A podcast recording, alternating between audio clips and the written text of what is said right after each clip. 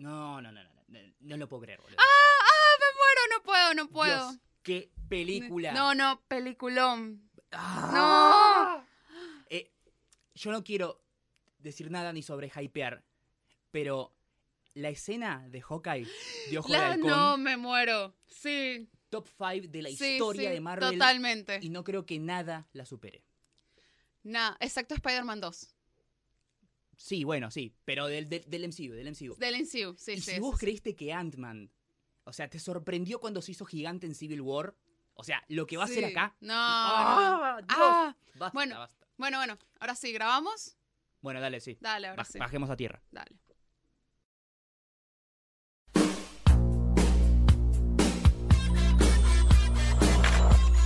Bienvenidos al episodio número 35 de Nada mejor que hacer. un podcast sobre cultura pop y teorías falopa, donde eh, sus dos integrantes ya han visto la película más esperada de la década, del milenio, del siglo, de la vida. Así es. ¿Por qué, señores? Les explicamos a ustedes que no entienden un carajo. No, yo espero que nuestros oyentes entiendan. Sí, no, pero capaz que nos eh, agarramos público que se. Tenemos público cautivo del ¿sí? Claro, puede Gente ser. que piensa que. ¿Qué? ¿La de Philippe Garrel que estrenó esta semana? ¿Amantes por un día? No, está No. buena, por cierto. No, no, no. Hablamos de Avengers Infinity War. Así es. Casi que hacemos un programa dedicado a Avengers. Exacto. Sí, definitivamente es una película que veníamos esperando hace un montón. Ya la vimos ambos, dos, nosotros. Y nos gustó y vamos a hablar de eso más adelante. Vamos a hablar con spoilers. Así que si no la viste, escucha el podcast todo lindo. Cuando llegue la parte en la que vamos a hablar de Avengers, lo vamos a avisar con tiempo, cosa que vos puedas poner pausa Sí, y retomar después de que hayas visto la película. Anda a ver la película. anda a verla, sí. Yo siempre digo lo mismo, la película no te va a esperar a vos en el cine. ¿sí? No- no- vos tenés que ir a la película. Bueno, les presento a Mariano Patruco. Sí, Él es periodista e influencer de rumba. sí. Sí, sí, sí. Siempre anda con las galletitas de rumba. Y vos siempre me agradeces. Sí, siempre me salva Sí, De- yo te mato el hambre. del hambre. Del hambre. Sí, no, porque en casa mamá compra esos paquetes que vienen de a tres paquetes de galletitas y tenemos varios y por eso es que yo siempre tengo como 25 paquetes de rumba como para, para tirar todo el mes. Pero podríamos decirle a la gente de rumba. ¿Quién hace rumba? ¿Qué galletera? Eh, Bagley creo que. ¿no? Bagle. Ah, es de Bagle. Que nos puede dar rumba de canje por todo este PNT que acabamos de hacer. Sí. A ver, si, si la- por todas las cosas que recomendamos nos tuvieran que dar plata, nosotros ya estaríamos cagados en guita. Nosotros seríamos los podcasteros más ricos de la Argentina. O sea, ganaríamos más que el sueldo mínimo. Y sí, no, o sea, Netflix nos pagaría, Disney nos pagaría, Sí, este, no sé, Wasteiner, sí. eh, Campari, Preo, Preo, Nola, Nola, Siberia y todos los lugares gastronómicos que recomendamos. El Tejano, Sí, Warner, las aplicaciones, Clipar, y Rutina. sí, todos, todos, todos, todos. Todo, siempre hablamos de marcas, o sea, como tipo, no, no hay problema en eso. Sí, Siempre les digo como tipo, para que sean bienvenidos a pagarnos. sí, sí. O sea, ya vamos con el portfolio de los chivos que ya te tiramos como para que sepas que sabemos hacerlo. Exacto. Podríamos hacerlo, Así es. totalmente. Del otro lado del escritorio tengo a mi amiga Jessica Gutiérrez, alias La Dolce, también conocida como la mejor venezolana del mundo, que actualmente es guionista. Y desempleada. Punto. desempleada. Ahora es guionista. Fin, fin de la Fin de la descripción. historia. bueno, todos los guionistas están desempleados, sí. claro, O sea, bien. o sea, o tú sea, dices guionista, punto, y ya sabes que estás desempleado. pues. claro, el destino te está diciendo, no, querida, vos tenés que quedarte acá, en el guionismo. Ujú. Sí, la verdad que sí. Bueno, no importa, sigo siendo influencer. Con eso voy a pagar las cuentas. Sí, los influencers nunca mueren. Ujú. Así es. Los youtubers sí, si no preguntarle a la mina que... ¡Eh! Llegamos al 35 ya. Sí, el 35 es mucho. Es bastante. La edad de Cristo se hubiera vivido dos años más. En el 34 dijiste la edad de Cristo, sí se vivió un año más. Sí. Pero capaz que la gente no escuchó el anterior, empieza a escuchar por este y dice, qué original el chiste. Sí, exacto. bueno, ¿qué hicimos esta semana, Mariano? Un montón de cosas hicimos esta semana y nosotros somos gente que está siempre muy ocupada Exacto. y no laboralmente. Deja que lo aj- anote en mi agenda. El otro Sí. día me escribió un amigo que vive en Chile y me dice, voy el 15 de septiembre para Buenos Aires. Y yo, Decirle que traiga un par de LCDs que están baratos. Y se viene el mundial. y me dice, "El Él no los va a usar. Pero en septiembre. Ah, Y yo, ah, ok, dale. Me dice, llegó el 15 como a las 8 de la noche. ¿Nos vemos esa noche? Y yo, no sé qué va a ser de mi vida de Claro. acá al 15 de No septiembre. sé si estoy viva. Exacto. O sea, en el momento que él me dijo eso, no, no pretendía quedarme desempleada un par de días después, por ejemplo. Claro, sí. o sea, ¿cómo pretendes que yo anote y te diga sí, nos vemos ese mismo día? No. Sí, se te alteraron un poquito los planes, pero un poquito nada más. Poquito, tranqui. Bueno, el domingo pasado, Sí. nuestra tarde, seguimos. Después del podcast, o sea, nosotros salimos de grabar y nos ponemos ya a trabajar en el próximo episodio, ergo, hacer boludeces para hacer contar. boludeces, sí. No, pero el sábado no hicimos nada. No, el sábado no hicimos nada. No hicimos nada. Eh, ay, qué triste, qué depresión. Sí. No, pero el, porque el domingo ¿Vos no teníamos... habías tenido una cita el sábado? No, ¿Qué cita? No, No, no, no, no. Me estoy confundiendo de sábado. Sí, te estás confundiendo de sábado. Este, no, fuimos al cierre del Bafisi el domingo, Sí, el último día. el último día. eh, fuimos a ver Hitler's Hollywood.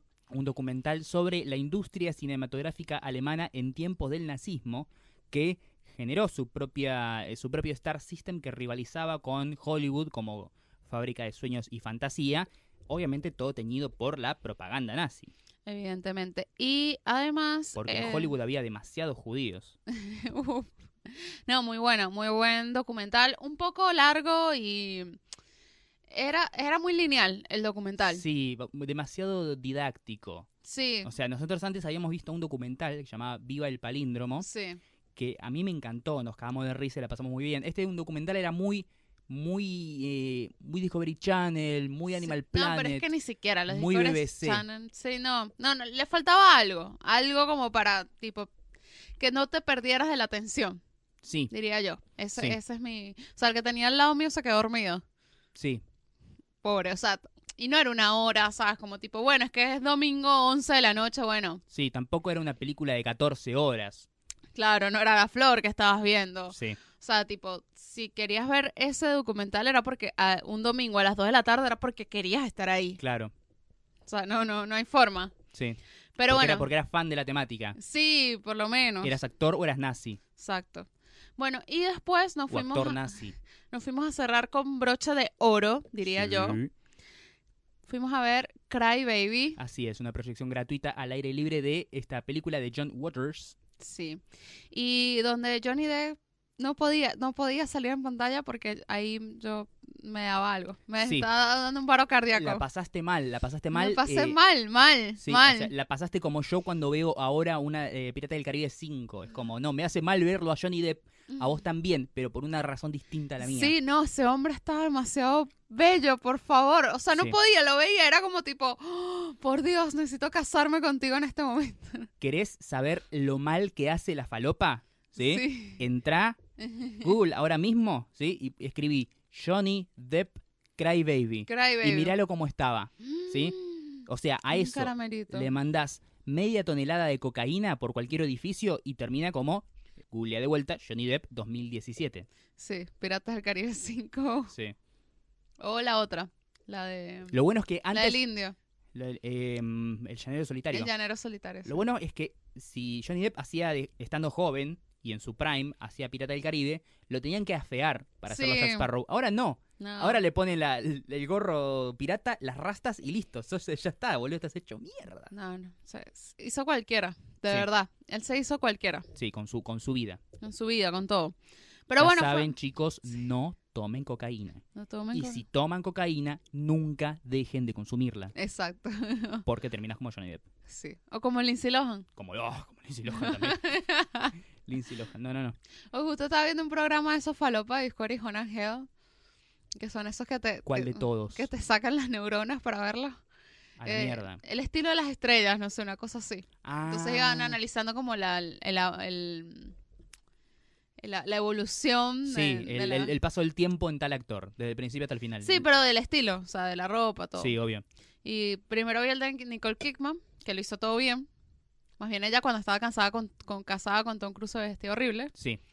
Eh, pero después pasaba el de Lindsay Lohan y, ah, no, pobrecita, tan bella que era. Sí, no, se, se, se destruyó. No sabía que ella estaba tan obsesionada con Marilyn Monroe. Estaba- ah, sí, es verdad. muy Viste que ella había hecho un photoshoot que estaba exactamente igual que Sí, cosa. estaba obsesionadísima con ella. Tiene hasta un tatuaje con una frase de, de Marilyn Monroe, todo, pero Sí. boludazo, ¿no? Y mm, eh, Nicole Kidman, la mujer que, eh, no voy a decir que antes era una mala actriz porque nunca lo fue, pero ahora es como que se recibió de actriz buena, actriz prestigiosa, actriz cuando ya no puede mover la cara. Sí, exacto. Ahora. Recién ahora. Sí, sí, es como que, no, eh, los, los papeles que estás teniendo ahora, en 2010 en adelante, los tendrías que haber tenido en los 80, en los 90. No, en los 90. Sí, Pero bueno, cuando ya hizo las horas que le pusieron esa nariz, o sea, Sí. le cambiaron toda la cara, le hizo Sí, bien, se llevó el Oscar, pues. claro. Bueno, este, nada, cerramos bien el Buffy, sí, creo que Sí, Me fue una experiencia positiva. Vi 15 películas. 15 en total, ¿viste? Sí, con- obviamente las tres partes de la flor la cuento como una sola película, porque si no tendría que decir que vi 47. No, vi, vi 15 solamente. Claro, claro. Eh, yo no sé cuántas vi al final, creo que vi como Habrás visto entre- 6 y 7, algo así. Sí, por ahí. 8, 8 con toda la furia. 8 con toda la furia, sí, sí. Totalmente. Bueno, después yo el lunes, lunes raro, fui a Nola. Sí, Tenía tiempo que no no, un tiempo no, tenía como un mes que no iba. Un lunes, yo digo, estaba buscando un sitio para tomar algo un lunes, que estuviera a la abierto. tarde, a la noche. A la noche. A la noche. Lunes a la noche. Lunes a la noche. Yo que un sitio que esté abierto un, un lunes a la noche. Y yo, Es muy principio de semana. muy principio de Yo me semana. imagino Palermo un lunes a la noche y, y me imagino la planta rodadora. Sí, pues no, Nola a full. Oh, los hipsters nunca duermen. No, Sí, todo lleno. No, no, no. Yo a veces digo, o sea, ¿es necesario? O sea, no, no hay otro sitio de verdad para ir a tomar a la birra al mismo precio donde la venden en todos lados. El tema es ese, que mucha gente va, o sea, entiendo que haya Sonora porque, no sé, yo tampoco es que comí tanto veces po- pollo frito por acá, o sea, comí en KFC, en Nola y no sé, de otro lado donde haya, haya buen pollo frito. Eh, pero no, para mí, Nola es el campeón del mundo en ese aspecto. Eh, el tema es que hay gente que va a Nola para tomarse una birra sentado en la vereda. Es como, flaco, tiene un poco de amor propio. Sí, sí. O sea, primero, esa birra la conseguís más barata en cualquier lado o en cualquier birrería de las que hay, millones, literalmente. Pero no, no- no entiendo esa fascinación por ir y sentarse ahí como para chapear. Estoy en Nola, estoy en la vereda de Nola, sentado sobre eh, el mismo lugar donde un perro meó hace dos horas y todavía está fresca Todavía está. la meada. Bueno, y el miércoles por fin fuimos a ver. La- Avengers. Avengers Infinity War. ¡Ah! Bueno, todavía no vamos a decir nada de la película. No, pero, Pero- vamos a contar lo que fue el evento. El, gran evento, el gran evento que nos invitó Disney. El a- evento que estuvo a la altura de la película, podemos decir. Sí, re, mucho más. Sí. No, tanto. estamos, estamos hablando de una, una película de la hostia y una van premier muy buena. Muy buena. Eh, la van premier fue en el Dock, en el Así es. Shopping Dock. El, el tercer cine más lejano de Capital Federal. Sí, sí. Sí. Pero bueno, no, Eh, no tuvimos que ir al IMAX. Sí, no tuvimos que ir al IMAX por lo Gracias menos. Dios. Pero bueno, nada, nos invitó Agustín y M. Eli, Agustín M y Ellis Black. Quienes que- fueron los hosts de la noche. Sí, y que estuvieron invitados acá en Nada Mejor que Hacer. Sí, Para que vean que traemos invitados de verdad. se lucieron, ¿eh? Sí, sí, se Yo, relucieron. yo creo que eh, Disney tomó nota de ellos después de escucharlos en el podcast. Sí, yo creo, yo O creo. sea, No quiero decir que ellos lo consiguieron gracias a nosotros, pero sí. Pero sí. bueno, eh, nada, cuando llegabas, hacías tu, fil- hacías tu fila para entrar, ¿no? Sí. Eh, te daban unos eh, palitos con los cosos de los personajes. Sí, con los, los emojis que puedes usar en Twitter, viste que Ajá, tiene la, sí. pones el hashtag Capitán América América. y te sale el dibujito. Bueno, Ajá. estaban las, eh, eran como las caretas de, de todos esos personajes Ujú. que vos podías usarlo para sacarte fotos, que estaba re lindo. Yo me los quise llevar, no se podía, No se podía. pero bueno, Marian usó el de Capitán América. vos usaste la de Black Panther. La de Black Panther, porque chicos, no puedo superar Black Panther, No. lo siento, no puedo. Eh, usamos esa y después Disney muy amablemente te quitaba tu teléfono.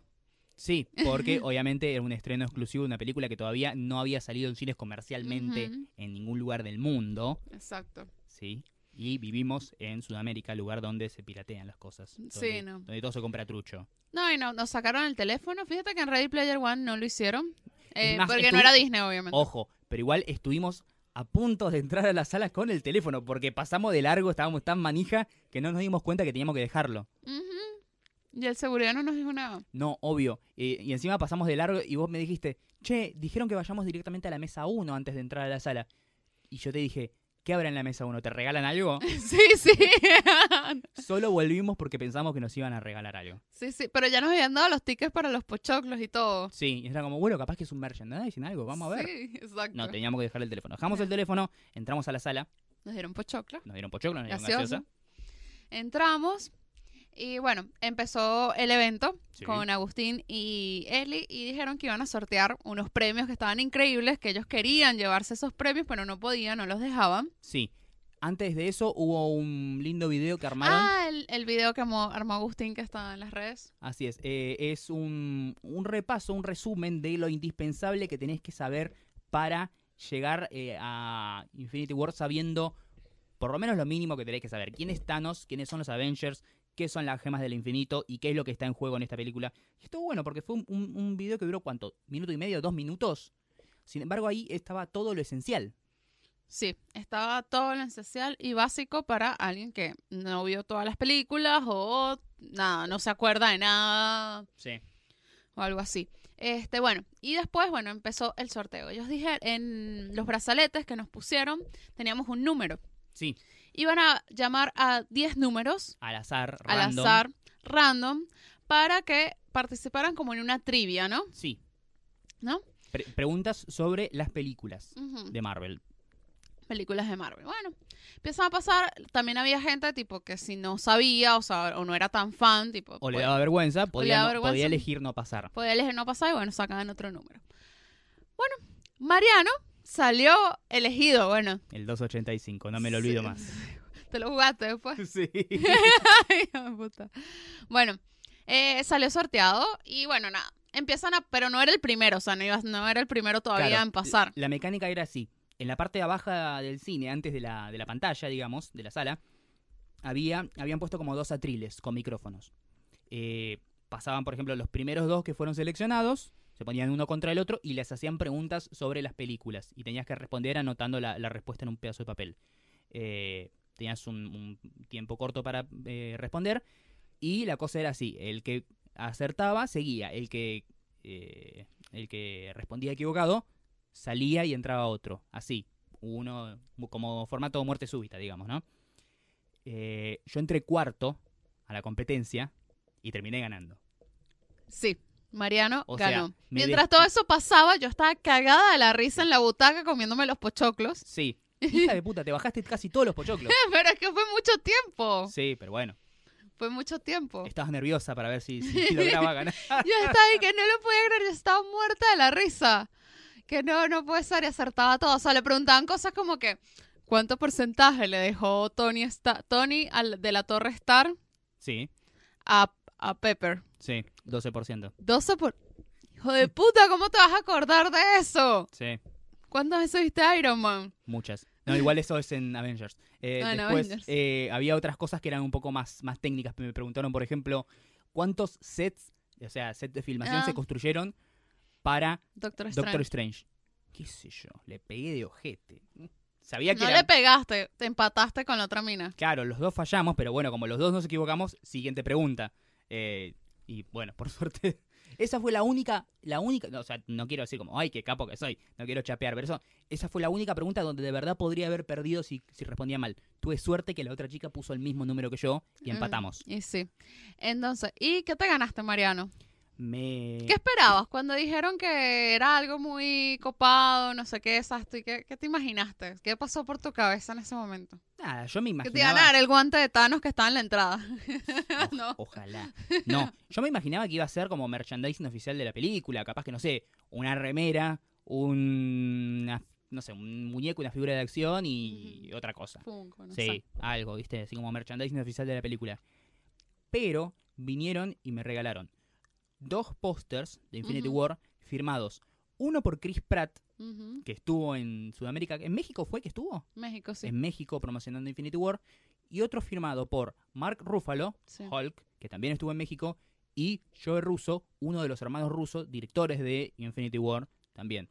Era como, no lo puedo creer. No. Y para coronar el premio, también me dieron, era un, un almohadón, una Sí. almohada cuadrada chiquita con todos unos motivos de Avengers muy lindos, que en la parte de atrás también tiene el autógrafo de Chris Pratt, Pratt. también conocido como Star-Lord. Tranqui, tranqui. Sí. Tu cara de emoción de ese momento, indescriptible, indescriptible. Yo no sé lo que se siente ganar una Copa Mundial de la FIFA, pero... Nunca lo vas a ver. No, obvio, pero debe ser algo así. Sí, sí.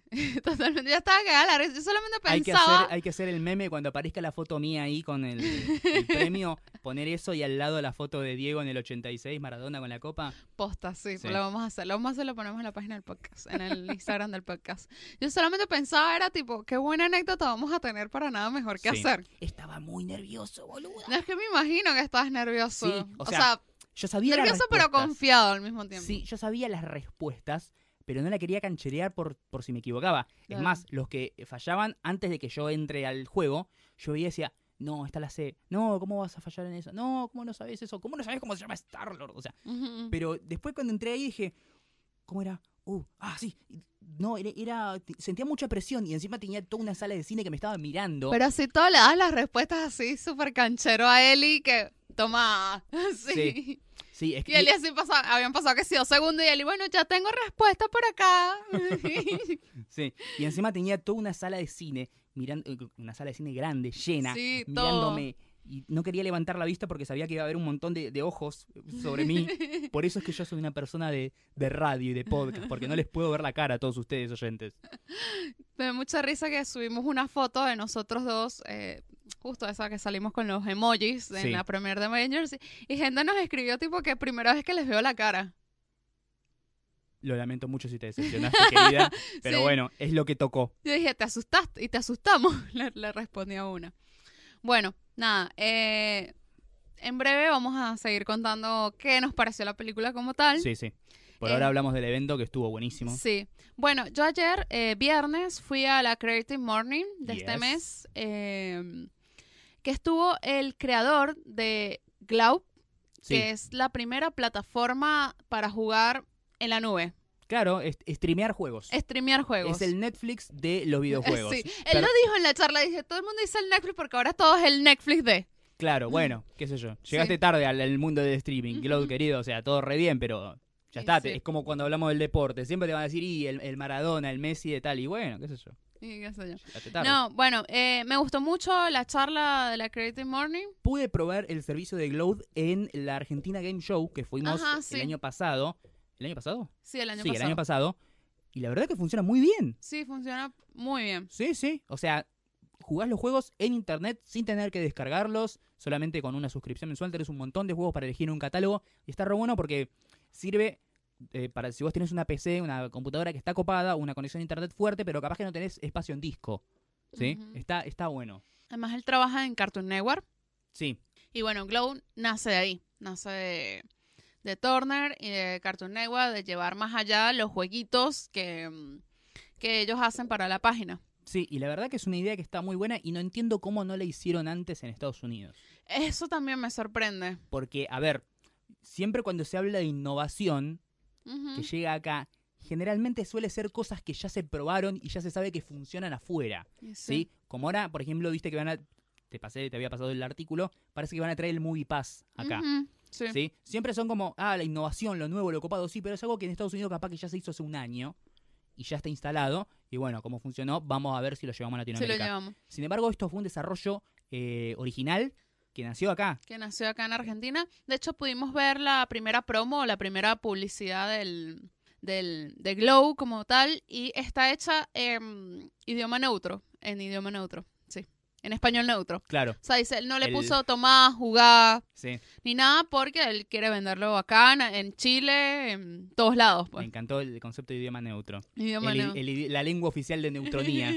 Español neutro.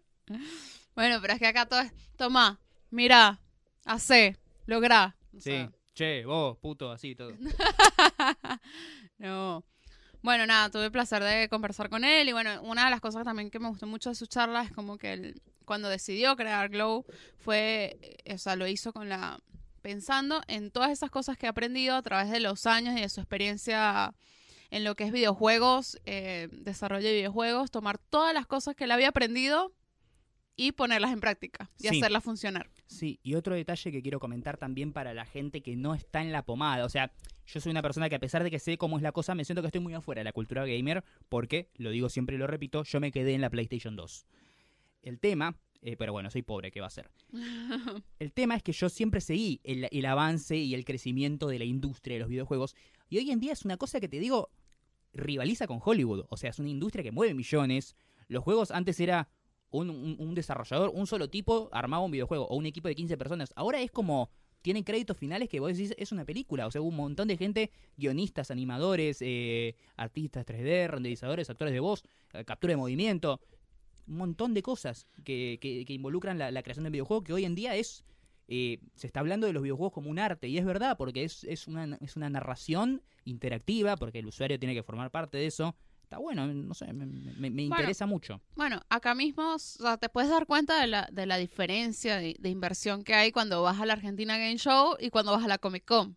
Sí, Sin ofender a la gente de la Comic Con ni nada, pero claro, porque esas credenciales no se regalan. sí. Pero, o sea, te das cuenta que en la Argentina Game Show hay plata. Sí, Plata en serio. sí, sí. O sea, es como, ok, wow, esto mueve, mueve mucho dinero.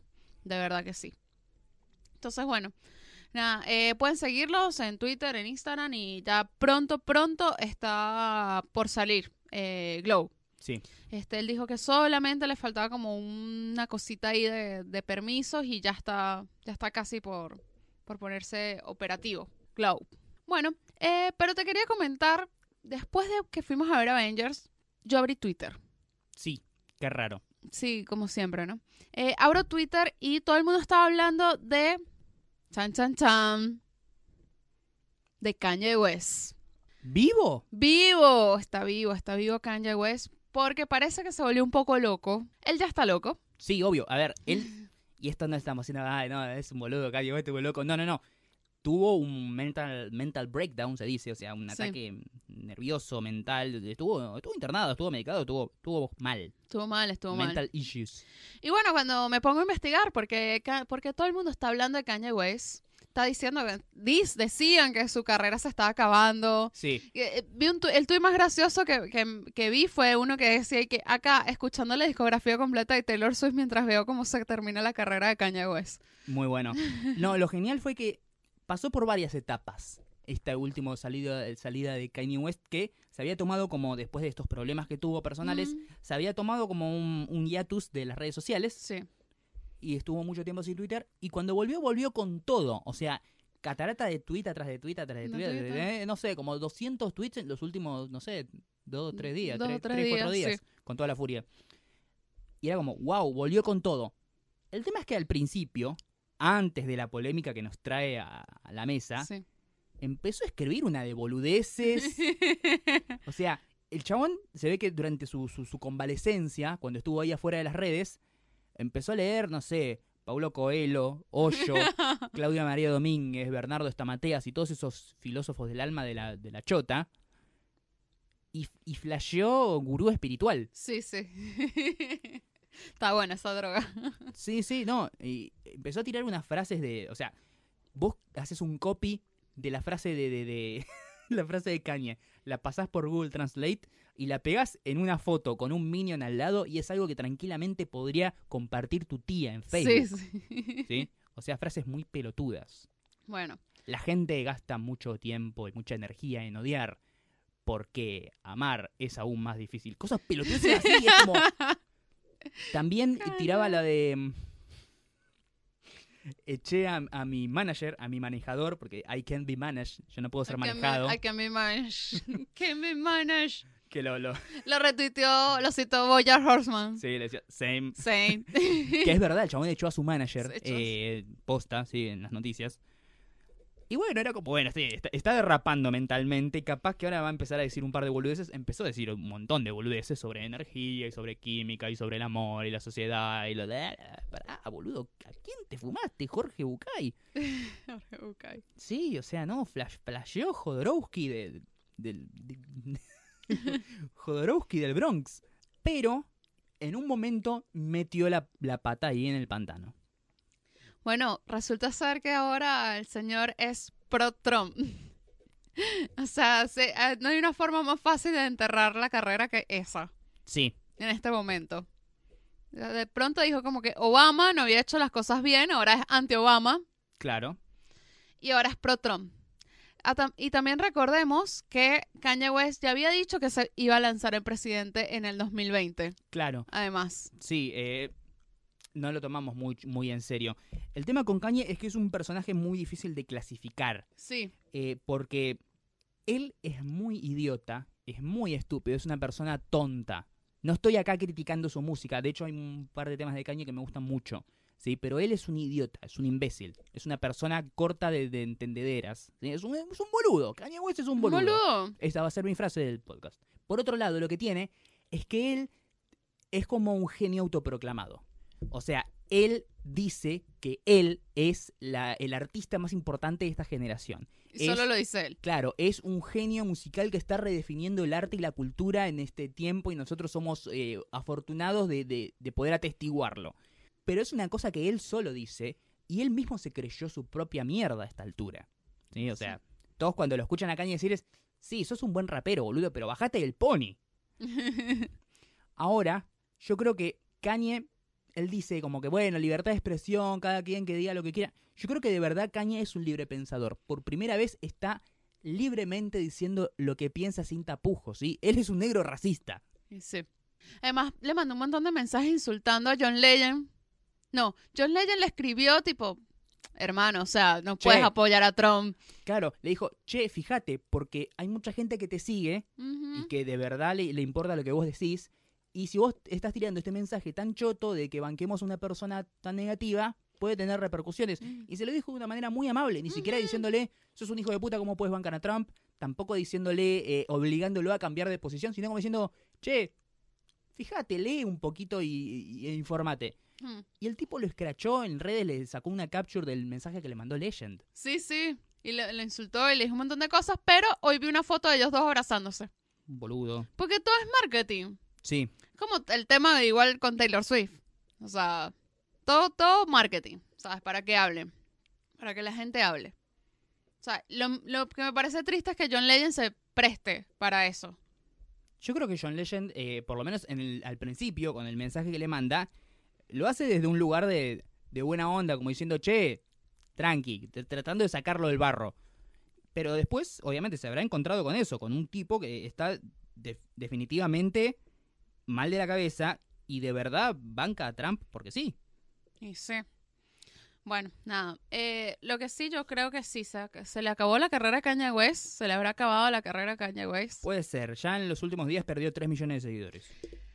Tranqui. Él- igual, pará, le quedan 27, tampoco que, Sí, oh, bueno, está pero- en la ruina. Pero 3 millones, o sea, tipo. revísate. Revísate de verdad. Bueno, Quiero, quiero leer un par de textuales. Dale, sí, por del, favor. Del, tweet de Kanye West hace tres días. Los librepensadores, free thinkers, no eh, tienen miedo a eh, la- lo que sería la retali- retaliation, ¿sí? La retaliación, el, cuando te, Sí. te lo devuelven, ¿sí? Eh, la retaliación por tus, lo que piensas. Los pensadores tradicionales solamente usan pensamientos y palabras porque están en una prisión mental. Vos sos libre, Vos ya ganaste, sentite energizado, movete en el amor, no en el miedo, no tengas miedo de nada. ¿Ves que flasheó Jodorowsky mal? flachó. Y acá tira el siguiente. No tienes que estar de acuerdo con Trump, pero la- el, público, la, la, la gen- la masa, no puede hacerme eh, que no lo quiera. Ambos somos Dragon Energy. energi- ambos tenemos energía de dragón. Pero, ¿Energía de dragón? ¿Qué dragón? Pará, Cañeris, Targaryen, ¿quién sos? Sí, sí. Él es mi hermano, yo amo a todos y no, no, no concuerdo con todo lo que hace porque eso nos hace individuos y tengo el derecho a, mis, a tener mis pensamientos independientes. Y está perfecto. Eh, el tema es que cuando otro tipo como el John Legend te, te pasa sus propios, te comenta sus propios pensamientos independientes, vos lo, lo exponés. O sea, estás dispuesto, estás pidiendo que todo el mundo te escuche y no te juzgue, pero cuando alguien te habla a vos, no solamente que no lo escuchás, sino que lo juzgás y lo escrachás, la concha de tu madre, negro hijo de puta.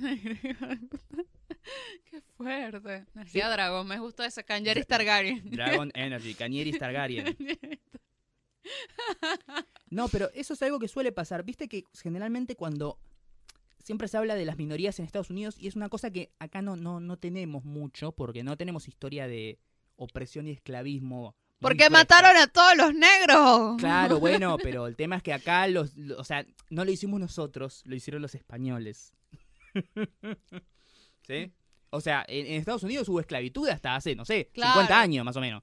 Eh, no tanto, es un decir, o sea, No, sí, o es sea, un recuerdo que está muy fresco. no, no, pero la verdad, o sea, en Estados Unidos es el único país donde hay ese nivel de racismo. Sí, y lo que pasa, capaz que Australia es otro Mm. Oceanía, sí, Mm. Mandela. Mm. No, Nueva Zelanda, no, no es Mandela. Sudáfrica, Sud- Sudáfrica. Bueno, ahí ¿Dónde eh, Mandela, Mandela. Sudáfrica, Australia, es lo mismo.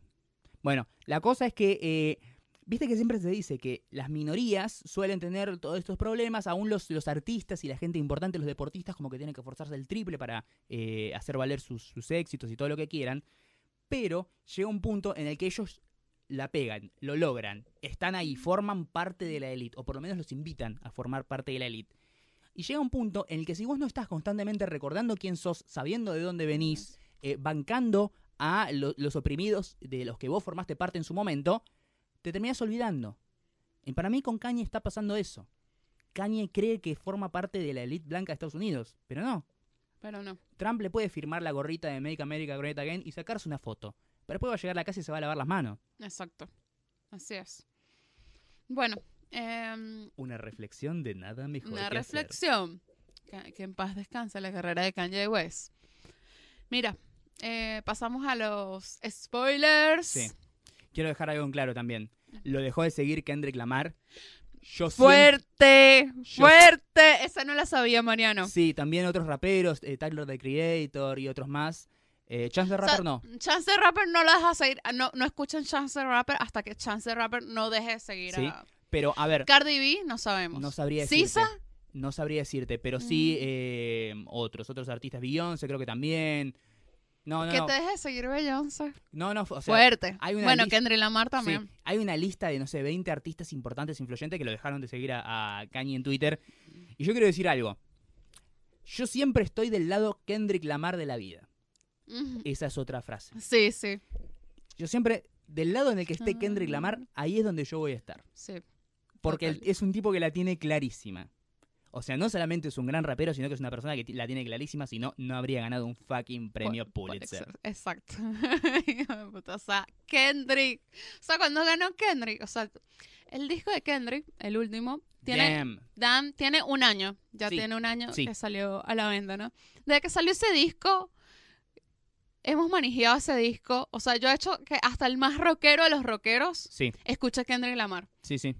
O sea, y tipo, teníamos razón. O sea, teníamos razón. El tipo tiene la posta, pues, en Bien. lo que es rap de este momento. O sea, no hay.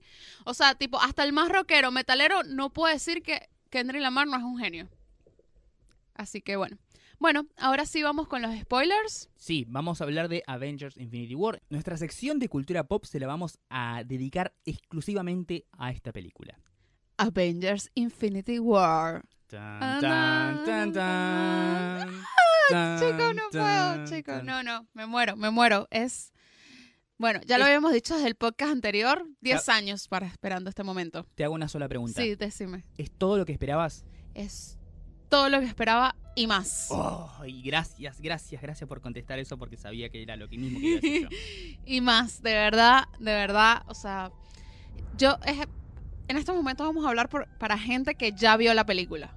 O sea, ya ustedes la vieron, ya imagino que todos quedaron como la sala de cine a la que fueron, creo que quedó igual como quedó la nuestra, que fue todos con un what the fuck cuando la pantalla se pone en negro y empiezan a salir los títulos todos y que ¿What?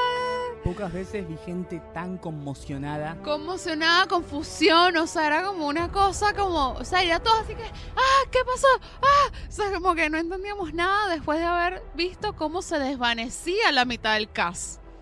Sí, o sea, sí, o sea, a ver, si hasta este momento no te diste cuenta que estamos hablando con spoilers, Spoilers. a una salvedad para decirme, vamos a hablar con spoilers, andate ya.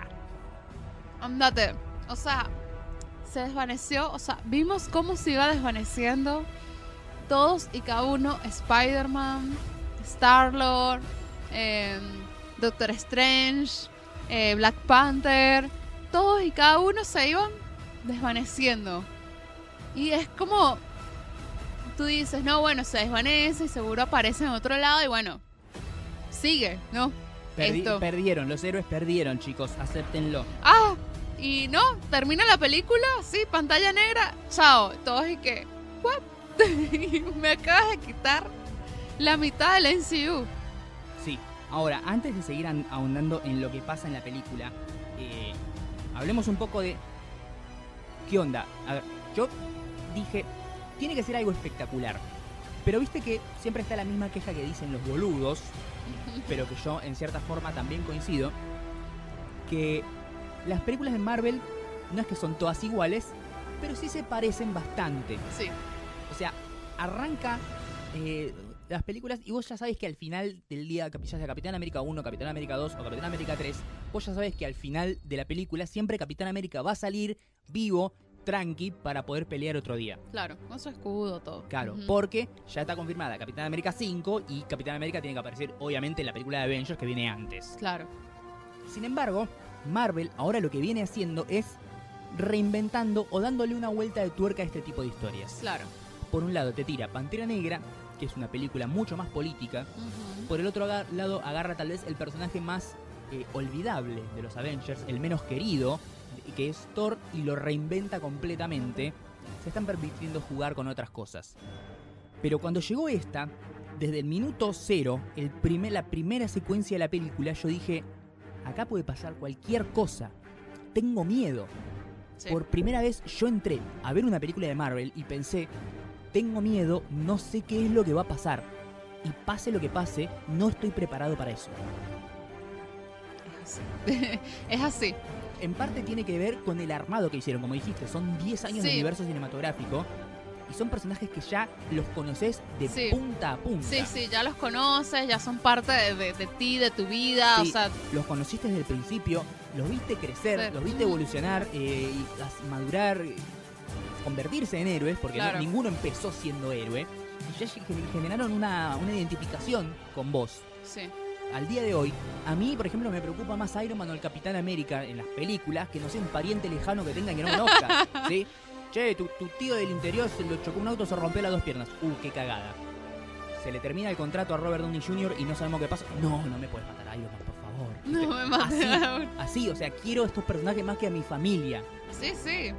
O sea, es lo mismo. Yo le decía a Mariano antes de, de ir a ver la película, le decía, me siento como cuando fue a ver la última película de Harry Potter. Sí, O sea, tenía esa construcción y esa credibilidad en, en cada uno de los personajes y en la relación que con ellos, ¿no? Este, también me parece magnífico cómo fue, cómo le dieron su espacio a cada uno, sí. como de micropresentación, interacción. Es muy difícil, o sea, tal vez esa parte, o sea, fue largo, Sí, es una película increíblemente balanceada para Sí. tener tantos personajes. ¿Por qué? Repito, no tienen que introducirlos, ya los conocemos a todos. sí, De hecho, la película eh, Infinity War arranca automáticamente después del final de Thor Ragnarok. sí, O sea, la escena post de Thor Ragnarok, que vemos que la nave de Thanos intercepta la nave de Thor, ahí arranca Infinity War. O sea, es automático.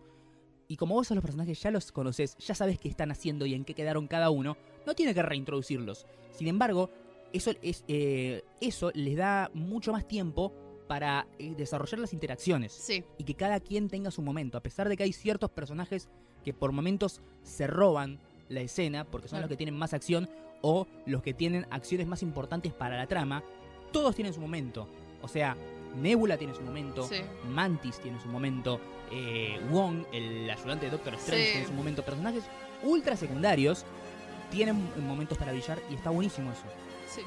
Todos tienen su momento y de verdad que, que se lo celebro mucho la película. No es una película fácil de narrar, no es una narración lineal, tipo este es el héroe, ¿sabes? No.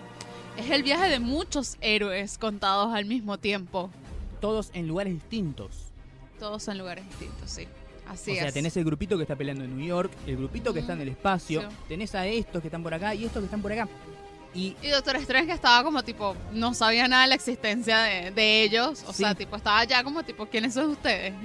¿Qué sí, onda? sí. Claro, es eso, es el primer encuentro entre los, eh, los Avengers, que no es el grupo completo de los Avengers, y los Guardianes de la Galaxia, Sí, y las dinámicas que se, se desarrollan ahí son buenísimas. son muy increíbles. No, y otra cosa que quiero destacar, y esto lo digo yo, tampoco es que también quiero sacar chapa, pero como fan de los cómics, Como el que ganó el, el sorteo por Sí. saberse todo. Sí, sí. ¿Cómo Marvel logró de una manera tan perfecta trasladar el lenguaje y la narración de un cómic a la película? Si hasta el momento vos a una película, pues si hasta el momento vos no lo no lo notabas, con esta te vas a dar cuenta, porque esta Infinity War es un macro evento. Es todo una línea de cómics, es muy es un entramado muy complejo. Tenés las eh, series eh, individuales de cada uno de los héroes, ¿sí? que son las películas individuales de cada uno de los héroes.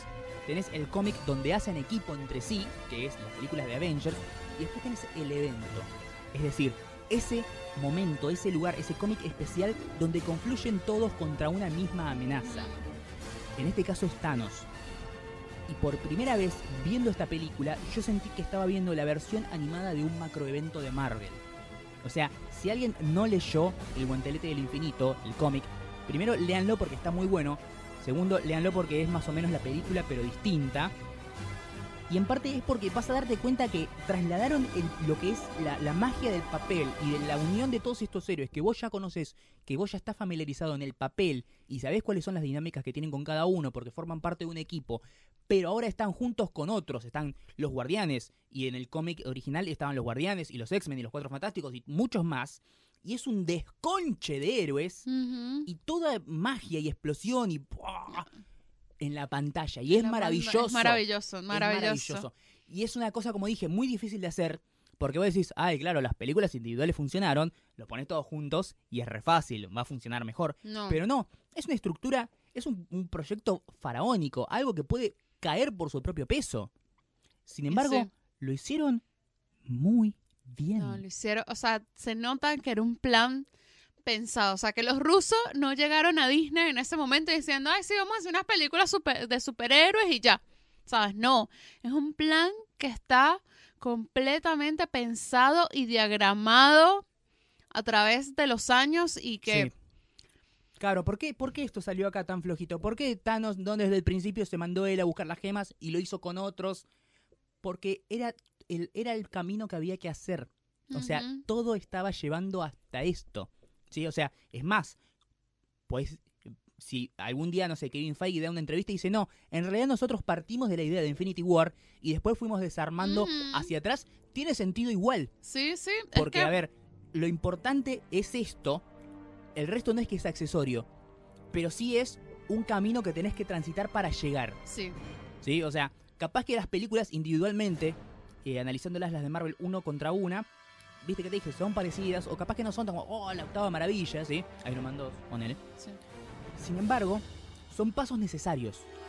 Está todo medido, está calculado, no es que le hicieron chota porque son boludos y no saben hacer una película de superhéroes. No, no. ¿Sí? Era, lo tuvimos que hacer así porque en esta película teníamos que introducir a la viuda negra, teníamos que a- explicar más que es Shield. ¿Y por qué en esta? Y porque en esta tenemos que explicar la gema del infinito. ¿Y por qué en esta? Y porque en esta tenemos que mostrarlo a Thanos como que es una amenaza, pero que no Sí. está activamente involucrado porque se tiene que involucrar recién acá. Y es así, es como había que hacerlo y ahora todo cobra sentido, aún cosas que en su momento no te cerraban. ¿Por qué tienen que estar los Guardianes de la Galaxia? ¿Por qué tiene que estar el Doctor Strange? ¿Por Sí. qué tiene que estar Black Panther? O sea, es como todo, toda una construcción para llegar a esto. Me encantó. De verdad que la película está muy buena y creo que ahora podemos empezar a hablar sobre nuestras teorías falopa del Sí. final. Antes, antes de eso, quiero destacar un último Sí. párrafo. El Sí. villano. El villano, sí, no. Es un villano tridimensional Sí, no, no tiene tres, tiene cinco dimensiones sí. Thanos. porque tiene sentimientos, o sea, tiene, o sea, no es un villano que es malo porque es malo y ya, o sea, no es tipo, no sé, el Joker. Sí. Ponele. Tiene villanos, eh, tiene escenas, las famosas, que en todas las películas están las escenas del villano, pero no es la escena donde está el villano retorciéndose el bigote y diciendo mi plan maléfico Sí. es tal, tal, tal, para que la audiencia lo entienda. No, No. escenas donde nos conocemos sus traumas, sus grises, sus contradicciones, eh, donde lo vemos sufrir, Sí, ¿sí? Y es un personaje que, así como lo lograron muy bien con Killmonger en Black Panther, sí. es un personaje que cuando expone sus razones por, por qué hace lo que hace, no te digo que tenés razón. Pero un poquito te creo. Sí, sí, o sea, te hace dudar. Vos sabes que está mal, pero capaz que lo hace por una, una buena razón, pero el método está mal. Y eso es una muy buena construcción de personaje. Sí, Y si yo me tuve que fumar un montón de villanos olvidables, de los cuales solamente puedo destacar a Loki y a Killmonger y capaz que alguno más, ¿sí? Si tuve que fumarme todo eso para llegar a Thanos, No, valió la pena. valió la pena, sí. Totalmente. Bueno, Teorías eh, falopa de Infinity War. Ahora teorías sí. falopas de Infinity War. Bueno, apenas terminó la película, a mí se me disparó mi teoría falopa. Para un poco, M. Night Shyamalan. Bueno, pero fue así como tipo, o sea, según lo que yo entendí, lo que percibí cuando eh, vi la película y terminó así de esa manera, ¿no? Fue eh, que los que desaparecen, o sea, los que se desvanecen, porque en verdad no, no mueren, o sea, no es que le ponen una estaca en el, en el corazón y le sale sangre y... Explicamos. Thanos a lo largo de la película mata personajes. Sí, o sea, mata, literalmente sí. los vemos morir. Morir. Pero cuando Thanos logra conseguir las seis gemas del infinito y hace chasquear los dedos, Sí, él lo que hace es elimina a la mitad de la población del universo de manera aleatoria. aleatoria, ¿sí? sí. Random. Si te toca, mala suerte. Sin hacer distinciones. Sí, Entre los que desaparecen son los- algunos de los personajes de eh, todo este gran elenco. claro. Muchos personajes. Y no es que, ay, murieron. No, es como que desaparecen de la faz de la Tierra, se van de la existencia, dejan de existir. Sí. Hacen, se convierten en polvo. se convierten en polvo. Y justo todos los que van desapareciendo son los personajes como de la nueva generación. Sí. O sea, los Avengers fundadores están todos bien. Están todos bien. O sea, a mí eso es lo que me llamó, o sea, lo que me llamó la atención es que tipo Iron Man está bien, está bien, Capitán América está bien, Black Widow está bien, eh, pero desaparece Spider-Man, desaparece Doctor Strange, desaparece Black Panther. Ent- Entonces me quedo como que no tiene sentido porque se supone, o sea, en verdad, aunque no lo querramos, eh, los que deberían morir eh, serían Iron Man, Capitán América, porque son los que ya tienen 10 años haciendo las películas y ellos se les terminó el contrato. Claro. Y se supone como que se. O por lo menos lo que uno imagina es que se Sí. viene una gran renovación dentro de los Avengers. Claro, una gran renovación. Y bueno, nada, entonces lo, lo que yo pienso, mi teoría falopa, es que, lo que los que en verdad quedan vivos son los que desaparecen. Claro. Como que el universo que existía se descartó y Thanos armó un universo nuevo donde solamente está la mitad La mitad. que fueron los seleccionados y que Y desaparecieron. que desaparecieron. Eso. Tiene sentido. Eso para mí, yo sin tampoco, porque yo no me leí el cómic, o sea, tipo, haciendo algo así muy por encima de lo que en mi es un- cabeza. Es un gran segmento Hablemos sin saber. Sí, pero, o sea, pero es lo que en mi cabeza se construye como posibilidad, Sí, o sí. sea, de, de que a mí me cierra. Sí, Pero bueno, Bien. ya después puede pasar cualquier cosa. bien, muy bien. Te ganaste un, un punto de guionista extra. Dale. Ah, gracias. Con Uy. eso, y si no sale así la próxima película Avengers 4, escribite un fanfiction de cómo sería. Por Sí. favor. Por favor. Bueno, ¿cuál es tu teoría falopa, Mariano? Mi teoría eh, tiene que ver con esto. A ver, dejemos algo en claro también. Avengers 3 no es el final. Sí, o sea, Avengers 4 va a retomar donde esto se terminó, porque no se puede terminar así, la puta que los parió. Pero ellos, habían, ellos al principio iban a eh, dividir Infinity War en dos partes, ¿no? Sí, después dijeron que no, que iban a ser dos películas independientes que no tenían nada que ver la una con la otra. La una con la otra. y ahora Mentira, men- mentiroso de mierda. mintieron. Sí. Mintieron. Han mentido, chicos. Bien, Yo creo que también nos están mintiendo con los contratos de los actores. también puede ser. Mi teoría falopa de esto, para mí, es todo, la podríamos titular así, es todo parte del plan. Ajá, sí. tiene que ver con cosas que suceden en la película y específicamente la clave para descifrar, que, que me llevó a descifrar esta teoría, es Doctor Strange, Personaje que podemos ubicar en el top 5 de los MVP de esta película. Doctor Strange, antes de enfrentarse a Thanos, les dice a Iron Man y Spider-Man, que son con los que más interactúa, que él está dispuesto a dejarlos morir a ellos, a, a los Avengers, a todo lo que sea, con tal de proteger la gema del tiempo. ¿sí? Él es el supremo maestro de las artes místicas y su, su tarea es proteger la gema del tiempo, que no la agarre Thanos. Está muy decidido a eso. Después de eso, pasan un par de escenas, llegan a, a Titán, el planeta nativo de Thanos, Y Strange hace algo, utiliza la gema del tiempo para ver todos los futuros posibles, todos los eh, probables escenarios, todas las, o sea, él, él como que se vio el final de Infinity War 14 millones de veces, Sí. cada uno distinto, todas las, las- las posibles variaciones del futuro en la batalla entre ellos y Thanos.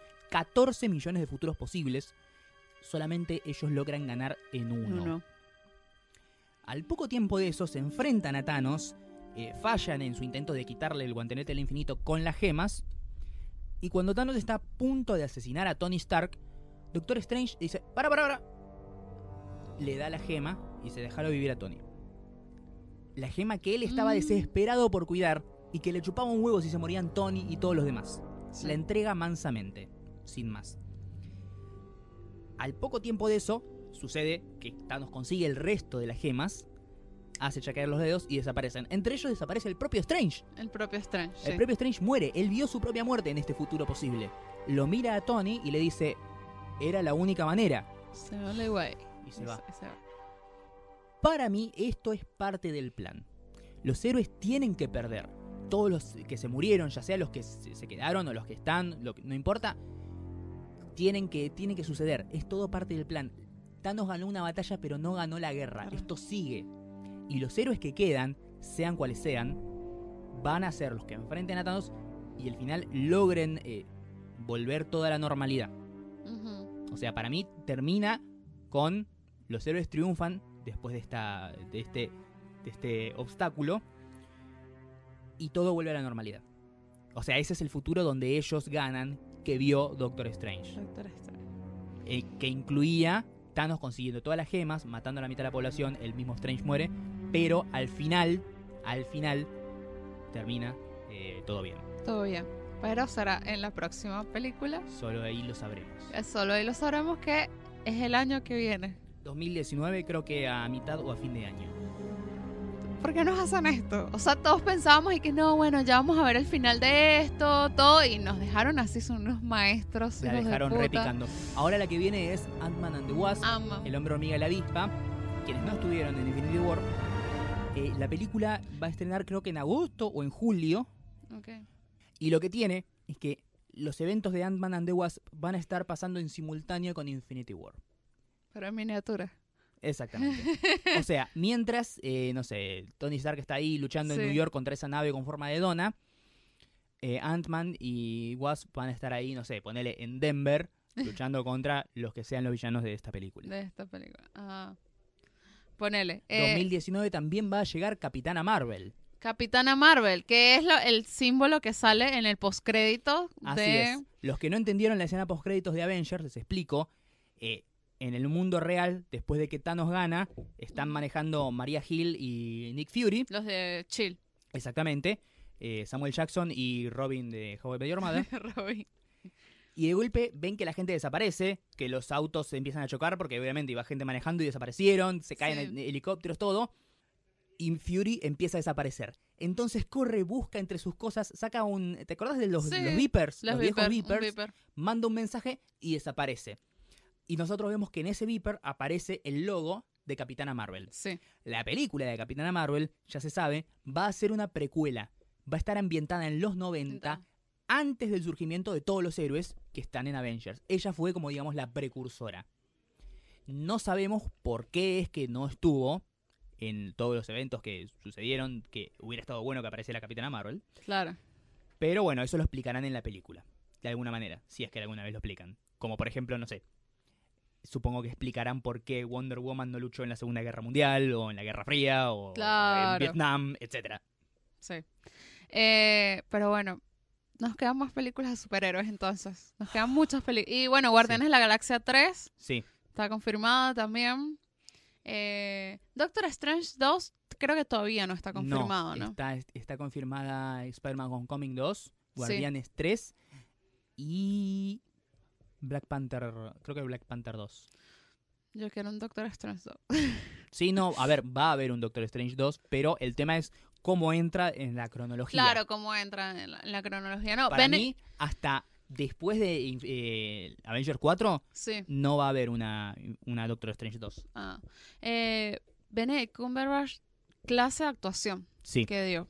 De verdad que a nivel superior de Robert Downey Jr. A ver, eh, había escenas donde estaban ambos en pantalla Sí, y Doctor Strange lograba opacar a fucking Tony Stark, Robert Downey Jr., el dueño, amo y señor de este universo cinematográfico. exacto. El que empezó todo. El que empezó todo, sí, sí, o sea, tipo, El que tiene un carisma más grande que su ego y su ego es muy grande. Eso es algo muy grande, sí. Pero sí, no, Benedict Cumberbatch, de verdad, aplausos de pie. O sea, para mí, o sea, ya Avengers, o sea, sobrepasa, eh, te guste o no te gusta el cine de superhéroes. Sí, O sea, porque no por nada tienes ese nivel de, de actores haciendo ese tipo de películas. O sea, hace 10, hace 20 años eso era inimaginable. no, imposible.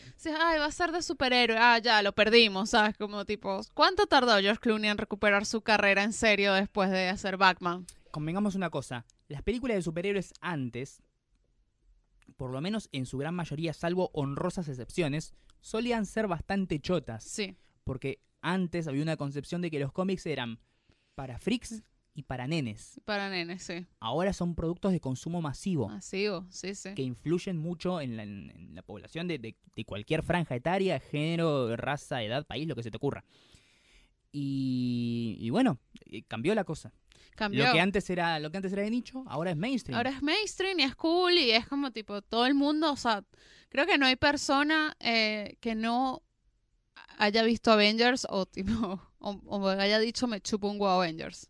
O sea, es un evento cinematográfico, Sí. totalmente. No, para mí es algo que hay que ver.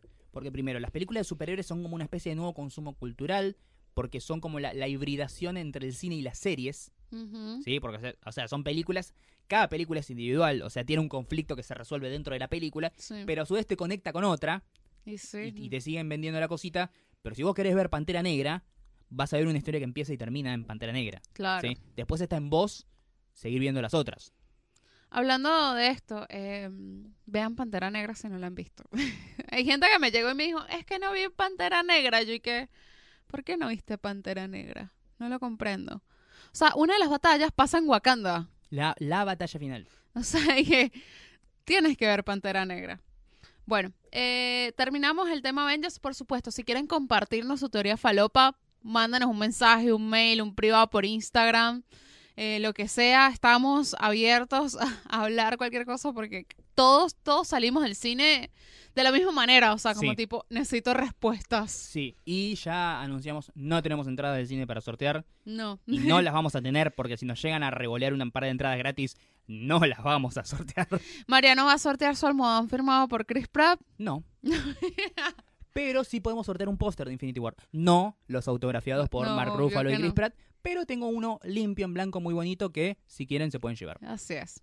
Bueno, vamos a ver si, si lo sorteamos o qué hacemos. Bueno, ahora sí entramos a las recomendaciones. Aparte, bueno, de recomendar Avengers si no la han visto. Vean Avengers, por favor. Mi recomendación de esta semana es una muy buena comedia de Netflix que esta, este mes, en mayo, finales de mayo, estrena su nueva temporada. Ajá, ¿cuál? La cuarta temporada de Unbreakable Kimmy Smith. Ah, muy bien. Una, para mí es una de las mejores series. eh, de paso, es una de las primeras series que hizo Netflix también. O sea, la hizo hace mucho tiempo. Yo el año pasado estaba como. eh, yo la vi el año pasado. Eh, estaba como, tipo, siempre como que, mm, no sé, no me llama la atención. Una vez la empecé a ver y, tipo, no me enganchó, como decía, está pelatuda. Todo, pero le di una nueva oportunidad, oportunidad el año pasado y me encantó. O sea, creo que me vi las tres temporadas en dos semanas, una cosa así. Ajá. Eh, un breve de Kimmy Smith se trata sobre una chica que es secuestrada por un culto. Eh, un culto que le dice que eh, la tierra se acabó. Sí. O sea, se acabó la tierra, entonces ahora tienen que estar debajo de la tierra y tienen un pastor que es John Hamm. O sea, Don Draper, o sea, el pastor y que con ese pastor yo también me voy al culto. Eh, las, las encierra bajo la tierra y les da comida, vestimenta, todo así, las tiene ahí como todas, no, no, no, la tierra afuera se, se, se murió, o se explotó todo, ustedes son las únicas sobrevivientes y tal, y son tres creo. Bueno, en un momento eh, se le se pudre todo, tenía como 10 años, no sé, 10, 15 años, ella, ellas baja tierra y salen, salen y se dan cuenta que no, que la tierra sigue funcionando normal y todo está bien y no pasó nada, Pero ella quedó como en esa etapa de niña adolescente, ¿sabes? donde no conoce en verdad el mundo real. Entonces es muy divertido eh, ver cómo ese enfrentamiento de, de, una persona, ¿sabes? Con ese tipo de inocencia, ¿sabes? Que tipo, tu inocencia que tienes a los 13, 14 años, que piensas, ay, sí, todo el mundo es bueno. Y todo en una mujer de casi 30 años. Y que no ha vivido un montón de cosas. Entonces recomiendo muchísimo Unbreakable Kimmy Smith. Este Está, también siempre la han nominado a los Emmy, a los Golden Globe. Es una muy buena serie. Entonces, bueno, si no la han visto, la recomiendo para que la vean ahora y, bueno, ya hay temporada nueva a finales de mayo. Muy bien. Yo por mi parte quiero recomendar un cómic, un eh, webcómic, un cómic digital escrito por Brian K. Bogan, un gran guionista. Eh, tal vez lo conozcan de otras sagas de cómics, como por ejemplo eh, Y El Último Hombre y The Last Man, o por ejemplo Saga, que ganó muchos premios y muchos reconocimientos, una gran saga de cómics que recomendaría otro día.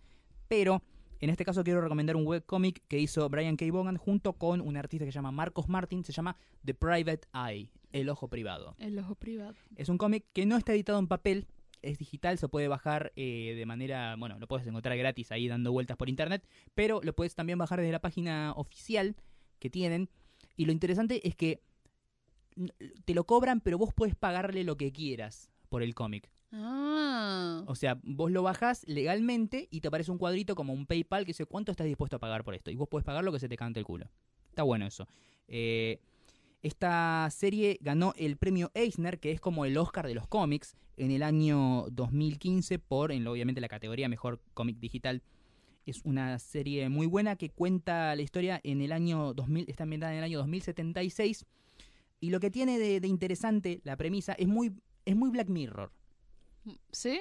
Sí, es un mundo donde un día es como que la internet se rompió, se hizo mierda, y toda la información de todo el mundo, todos los detalles, eh, tiene que ver mucho con lo que hablamos de Facebook, ¿viste? de Cambridge Analytica, toda la información de todo el mundo, y no solamente sus datos personales, sino sus secretos vergonzosos, sus gustos, la, no sé, la pornografía que ve en internet, sus, sus perversiones, todo lo que está suyo en la web se filtra. Ah. Todo el mundo puede saber todo sobre todos. Y a partir de ahí el mundo cambia. Claro. La gente empieza a salir a la calle, toda la gente, sale a la calle con máscaras, se hace cirugías para cambiarse la cara, porque nadie quiere que lo reconozcan, Ah. digamos. También se prohíbe el Internet, por- No. porque obviamente esto sucedió porque existía el Internet, vamos a prohibirlo. Y todo el mundo está como muy, muy, mm, muy paranoica con su identidad, con su privacidad. Nadie quiere que le vean la cara, ¿sí? O sea, toda la gente sale a la calle con máscaras raras o con cirugías para alterar su, su apariencia. Con es- las máscaras de la casa de papel. No, ojalá que no.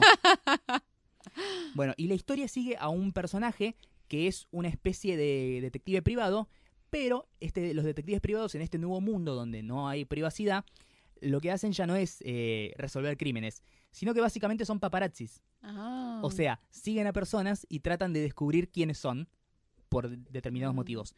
Este personaje, a quien seguimos, termina metiéndose, en lo, lo- lo contratan para un trabajo y por diversas circunstancias que no voy a spoilear, termina metiéndose en una trama muy jodida donde podría o no tener que ver con la filtración de datos que hizo que todo el mundo cambie.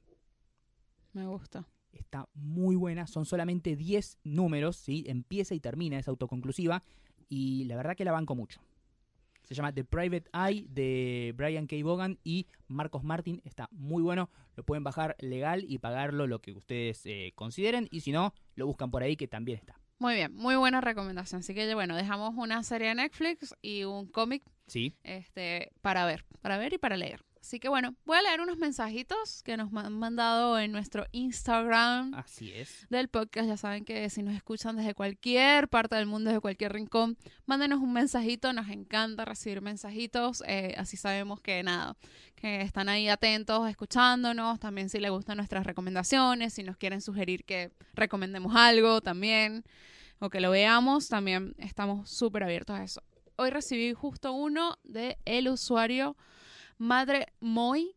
Se dice, hola chicos, solo quería deciros que he escuchado los 34 podcasts. Y ¿Quiere- que me... No, decilo bien. No, Hola chicas. Yo Hola. también te quería deciros. Deciros que he escuchado los 34 podcasts y, me, y que me acompañáis muchísimo cada semana. Oh, Compartimos gustos y es un placer escucharos. No perdáis nunca la naturalidad y la humildad. Besos desde Barcelona, España. muy bueno. Muy bueno. Me gustó, me gustó, Me tu, gustó. me gustó tu, tu acento español. Hay que ver cómo, cómo venís con el catalán. Bueno, Pero, sí, un poco complicado, ¿no? pero el acento español estereotípico lo tenés recalado. Lo tengo. Gracias, Muchas- gracias al videojuego de Harry Potter de PlayStation 1. Oh, Germión. Hermione. Hermione. Flipendo. Filipendo. Bueno, muchas gracias por este mensaje y gracias por escucharnos a toda la gente que nos escuche En Barcelona. en Barcelona y en todas las regiones de España, que son demasiadas y no me las acuerdo. Son muchos, son muchos. Dejen de, dejen de exportar series a, a acá a Latinoamérica, se los pido por el amor de Dios. Basta. Bueno, si escuchó los 30 podcasts, o sea, los 30 y pico podcasts, y dijo que teníamos, tenía el mismo gusto que nosotros y nunca hemos recomendado La Casa de Papel, entonces no le debe gustar La Casa de Papel. Obviamente, a ver, La Casa de Papel fue un fracaso en España. ¿sí? Nosotros la- acá la, la- la tomamos en Latinoamérica porque nosotros eh, nos encanta el SIDA, no sé. Sí. Bueno, otro mensajito internacional. Eh, nosotros subimos una story con nuestra breve impresión de después de ver Avengers, en el que es. solamente gritábamos prácticamente. Claro. Y nos mandaron un mensaje. ¿Qué sensación más extraña se siente al verlos hablar y no solo escucharlos? NMQH es lo más. Saludos desde Bolivia. El usuario es arroba Rafael Eduardo Navarro. Qué grande. Saludos a Bolivia. Estamos, estamos eh, llegando a territorio inexplorado. Sí, ¿sí? Porque, bueno, a ver, ya sabemos que teníamos oyentes en España, pero no sabía que teníamos oyentes en Bolivia. en Bolivia. Un saludo a todos nuestros oyentes en Bolivia. El usuario arroba Jack1705 piso dice, son los mejores podcasteros del mundo mundial, el universo y hasta del NCU. ¡Wow! ¡Wow! Eso es mucho. Eh, ¿Habrá? ¿Cuántos superhéroes podcasteros hay? No debe haber muchos. Super podcaster. O Super sea, po- se- creo que seríamos como los guardianes de la galaxia. Sí, Sí, definitivamente. si fuéramos parte del NCU andaríamos con los guardianes de la galaxia. Definitivamente, sí. Sí, sí. O sea, porque, porque ya hay muchos podcasteros acá en Argentina, pero ellos ya, ya son los Avengers. Exacto. Ellos ya hacen plata con esto, nosotros no. Exacto. Ay, buen, buen, buen coso. Sí. Hemos tenido a al Tony Stark en los podcasts acá. Tú serías como Rocker Raccoon. ¿Sí? Una cosa así, ¿no? Mira, ¿No? ¿O serías Star-Lord? yo quiero ser Star-Lord. Ah, bueno, eres Star-Lord. ¿no? Sí. Entonces yo soy Gamora, Gamora. Mantis. Gamora, ¿no? Gamora. Gamora sexy. Sí. Soy Saldana Soy sexy. Saldana. Soy. Saldana. no me parezco en nada, pero todo bien. Bueno, después de dos semanas por fin estoy al día y la canción de la intro está grabada en mi cabeza. Sigan así, genios. Así es. Es del soundtrack de Atomic Blonde. De si te Atomic Blonde. interesa, es una reversión del tema Der Kommissar de Falco. Así es. Bueno, nada, este, muchas gracias. Ya saben que nos pueden seguir en arroba NMQH Podcast, tanto en Twitter como en Instagram. Y también pueden seguirnos en nuestras redes personales. Yo soy arroba mariano-12 en Twitter, marianpatruco13 en Instagram. Y yo soy arroba la Dolce Jess, tanto en Twitter como en Instagram.